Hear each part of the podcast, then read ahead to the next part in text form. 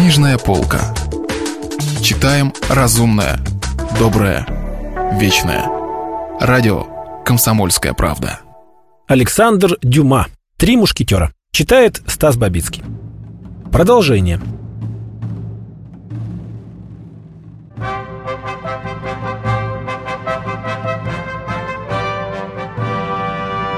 «Я настаиваю на виновности этого Атоса», — сказал кардинал. «А я отрицаю ее», — воскликнул господин де Тревиль. «Но у его величества есть судьи, и судьи разберутся».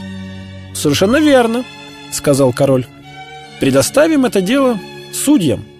Им судить. Они и рассудят». «Печально все же», — заговорил де Тревиль, «что в такое злосчастное время, как наше, самая чистая жизнь, самая неоспоримая добродетель не могут оградить человека от позора и преследований.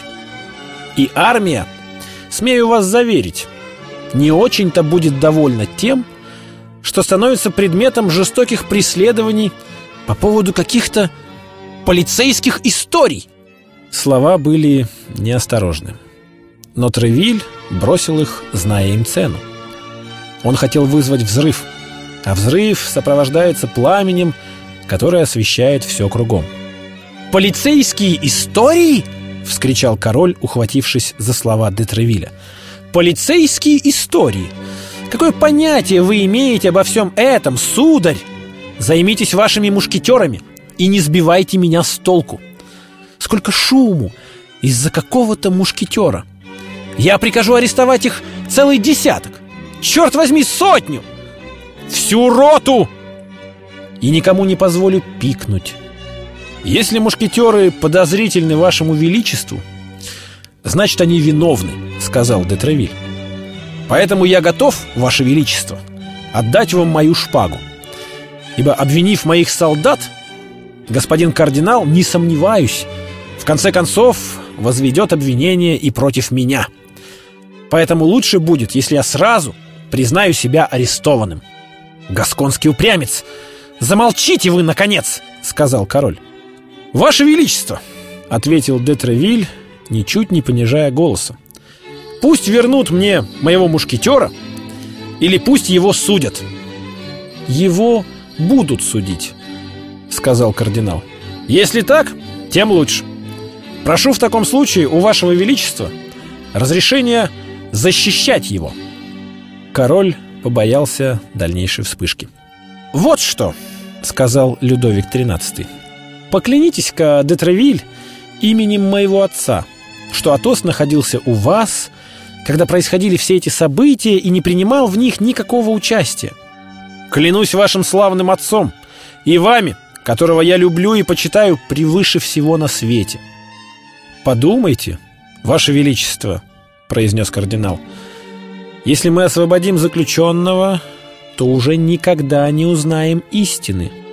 Господин Атос всегда окажется на месте и будет готов дать ответ, как только господа судейские сочтут нужным допросить его, сказал де Тревиль. Он никуда не скроется, господин кардинал. Уж будьте покойны.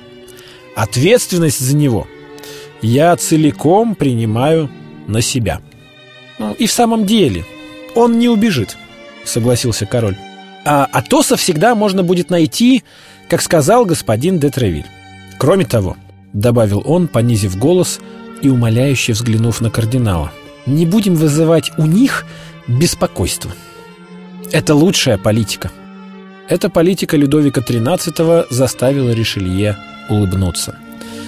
«Приказывайте, Ваше Величество.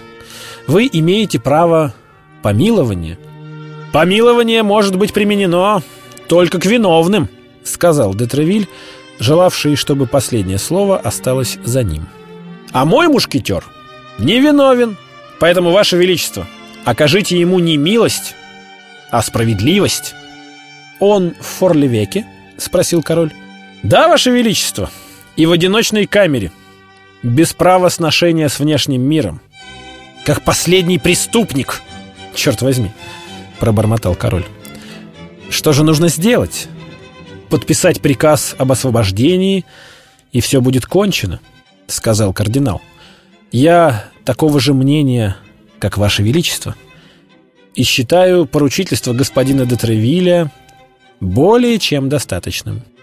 Капитан королевских мушкетеров поклонился при исполненной радости, которой вместе с тем примешивалась тревога. Детревиль поспешил удалиться, унося с собой подписанный приказ. В ту минуту, когда он уже выходил, кардинал, приветливо улыбнувшись ему, обратился к королю. «Какое единодушие между начальником и солдатами царит у ваших мушкетеров, ваше величество! Это весьма полезно для службы и делает честь всей роте. Можно не сомневаться, что он в самом ближайшем будущем сыграет со мной какую-нибудь скверную шутку», — подумал де Тревиль. «Никогда не угадаешь, что у него на уме. Но нужно спешить. Король в любую минуту может изменить свое решение, а засадить в Бастилию или в Форлевек человека, только что оттуда выпущенного, в конце концов, сложнее, чем оставить в заключении узника, уже там сидящего». И господин де Тревиль с торжеством вступил в Форлевек — он освободил Атоса, неизменно сохранявшего вид спокойного безразличия. При первой же встрече с Д'Артаньяном де Тревиль сказал ему «На этот раз вам повезло. С вами рассчитались за ранение де Жусака. Неоплаченным остается еще поражение Бернажу. Будьте настороже». Де Тревиль был, конечно, прав, не доверяя кардиналу и считая, что не все еще кончено. Не успел капитан королевских мушкетеров закрыть за собой дверь, как его преосвященство повернулся к Людовику XIII. «Теперь, когда мы остались наедине, — сказал он, — если угодно вашему величеству, поговорим о важных вещах. Ваше величество, герцог Бекингем провел пять дней в Париже».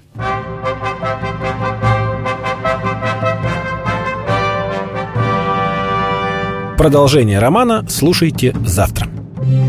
Если вы пропустили главу любимого произведения или хотите послушать книгу целиком, добро пожаловать к нам на сайт kp.ru слэш радио раздел «Книжная полка». «Книжная полка». Читаем разумное, доброе, вечное.